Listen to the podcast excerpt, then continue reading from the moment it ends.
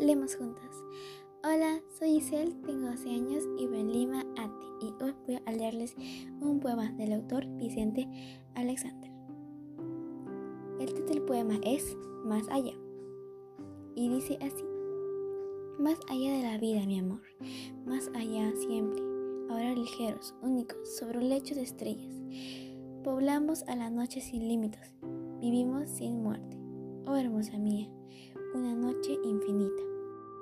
Sobre un seno a su lado, reposa blandamente mi testa fatiga del mundo, siendo solo tu sangre ya poblada de luces de miriadas de astros, y un beso del pulso suave del universo, y toco tu rostro con el leve fulgor de mi mejilla.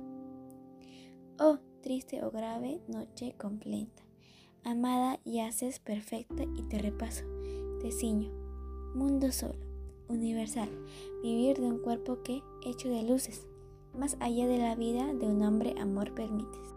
Gracias.